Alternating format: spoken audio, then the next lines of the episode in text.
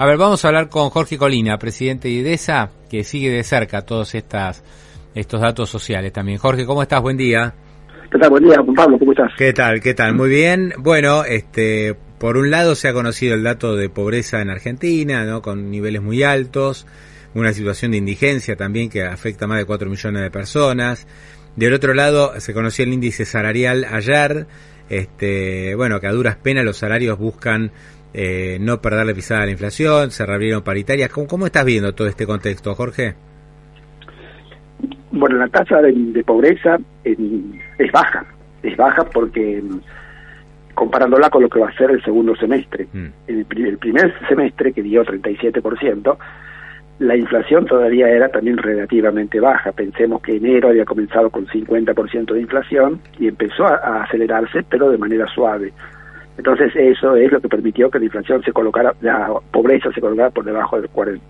Ahora, a partir de julio es cuando se acelera la inflación, que se pone en 7% mensual como piso y que va a dar 100% en diciembre, con lo cual la pobreza en el segundo semestre va a ser por arriba del 40 seguro. Además, Jorge Pronave, creo que eh, hemos, este, a ver, conseguimos reducir un poquitito el dato de pobreza del primer semestre, que dio 36 y medio, a costa también de una serie de bonos y mejoras que se fueron dando en el primer semestre, pero que no resultaron sostenibles, porque vos lo que generaste fue más inflación.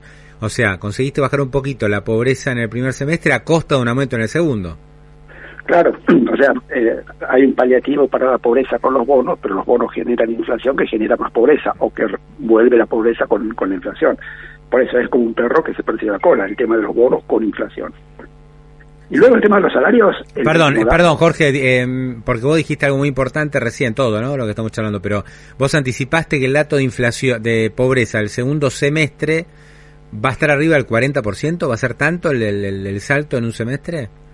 Sí, porque si, digamos, hoy que es en mitad de, mitad de semestre, mm. estamos en 80%, el salario de los informales viene creciendo cerca del 50%, eh, el salario informal, ¿no? que es el ingreso laboral de los pobres, viene creciendo a la orden del 50-55%.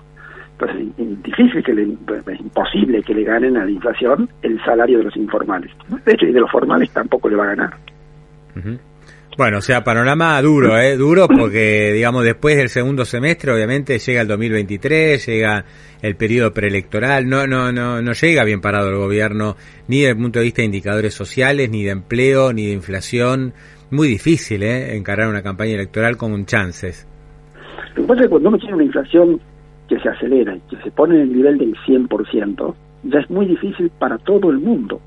Tanto es así los inversores, que son los que más información tienen para protegerse de la inflación, se los tuvo que tentar para que compren bonos del Estado con el bono dual, que le dicen ya directamente, mira, comprame el bono y cuando venza te voy a pagar lo que sea inflación o dólar, lo, mayor. Quiere decir que hasta ya el inversor dice, bueno, no, ya no, sé qué va a pasar. Entonces es imposible pensar que alguien le puede ir bien con 100% de inflación.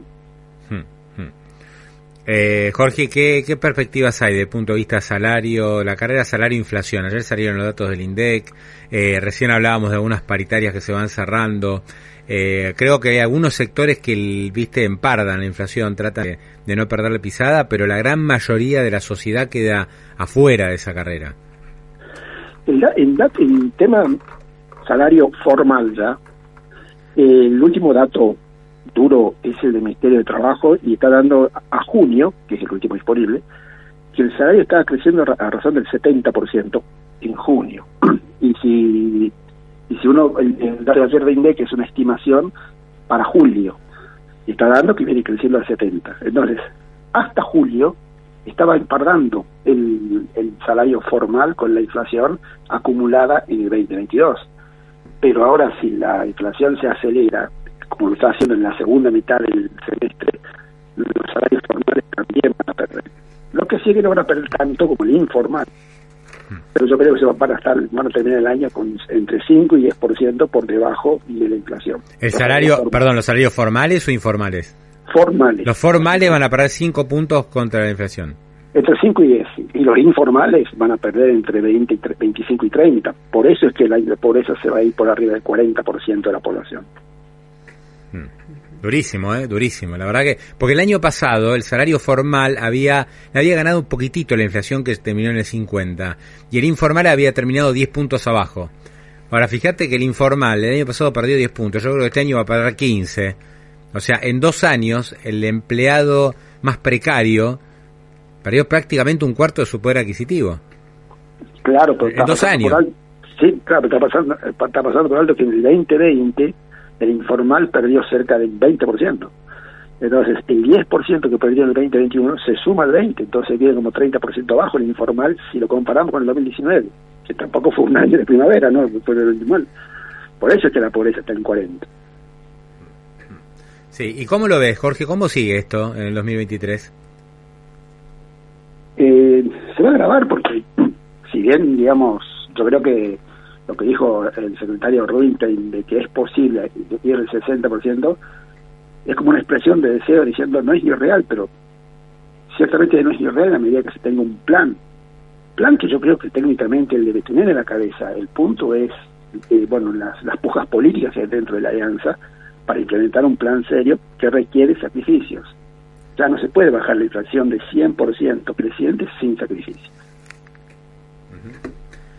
¿Y cuáles son los sacrificios? ¿Hacer un ajuste? Hacer un ordenamiento primero del Estado como para que el Estado siga funcionando o funcione mejor de lo que lo está haciendo y contener a los sectores, digamos, más vulnerables de la inflación y obviamente empezar a, a sacar datos, digamos, gastos superpuestos, gastos innecesarios y, por eso digo hacer un ordenamiento más que un ajuste un ajuste, es decir, a todo el mundo le bajo 20%, eso no sirve. Lo que hay que hacer es ordenar el gasto y sacar el gasto innecesario y el gasto duplicado. Hmm. Sí, y por lo tanto, digamos, yo creo que el hacer un ajuste tan fuerte en un año electoral la veo medio complicada, ¿no? O sea, la, la, perspectiva es que ese 60%... Por... Eh, ayer eh, Gabriel Rubinstein dijo que es alcanzable el 60% de inflación el año que viene. Yo me acuerdo que Gabriel Rubinstein habló con nosotros este año y él estimaba que la inflación podía estar abajo del 50%. Esto no estoy inventando nada, ¿eh? fue una entrevista aquí en, la radio. Bueno, vamos a terminar en el 100. Espero que, no, sé, está todo bien, ¿no? Pero no se le dio ese pronóstico. Ahora él dice que se puede cumplir con el 60% de inflación el año que viene.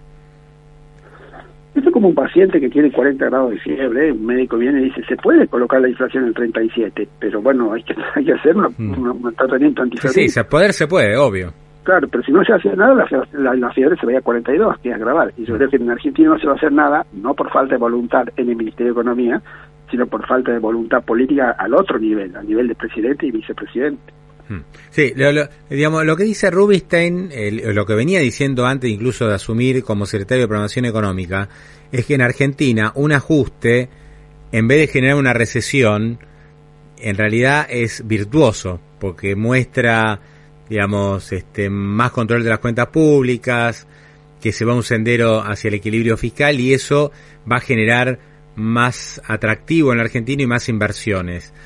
Eh, ahora, hacer entenderle esto a un político en una campaña electoral es medio difícil.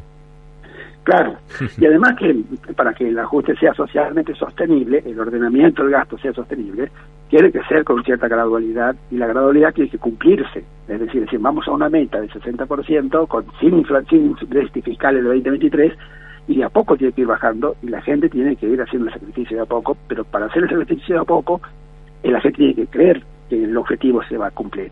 Ahora, si hay luchas pujas sectoriales en donde hay sectores que no quieren hacer, no quieren dar el sacrificio para el ordenamiento del gasto público, entonces no se va a poder. Jorge, entonces, digamos, para cerrar, ¿qué, qué panorama ves para el 2023? Vos dijiste, pobreza arriba del 40, inflación, ¿en cuánto lo ves? O sea, más o menos... Dígitos. Tres dígitos. O sea, arriba de 100, seguro. El, el año que viene. Sí. Y hmm. la pobreza arriba del 40 y el salario formal por detrás de la inflación, aunque no, digamos, con no mucho, no muy por detrás, pero porque eh, digamos, las empresas van ajustando, y están los sindicatos también, pero el que más va a sufrir va a ser el salario informal, que es la principal fuente de ingreso de los hogares pobres. Hmm. Los hogares pobres no viven de los planes solamente. El, dice uno de los datos del INDEC el 70% de los ingresos de los pobres viene del ingreso informal. El otro 30 viene del, que se llama ingreso no laboral. O sea, hay, hay una complementación, ¿no? Hay una complementación de la changa, del, del laburo que sale eventual con el plan. Claro, en el hogar hay una estrategia en donde el varón va a la changa, al empleo informal, la mujer y la madre, la abuela, son las que van a, las marchas para, mantener el plan. Es toda una, estrategia que hace el hogar en donde se nutren del ingreso informal, del salario informal y de bueno lo que puedan conseguir de, los planes asistenciales. Eh, eh, y, y, fíjate vos que ahora se habla de un IFE 5, que sería un nuevo bono de hasta 50 mil pesos, se está mencionando, que se pagaría en tres cuotas, octubre, noviembre y diciembre. Y lo que se aclaró en principio es que le va a tocar este bono a quienes no cobran planes sociales.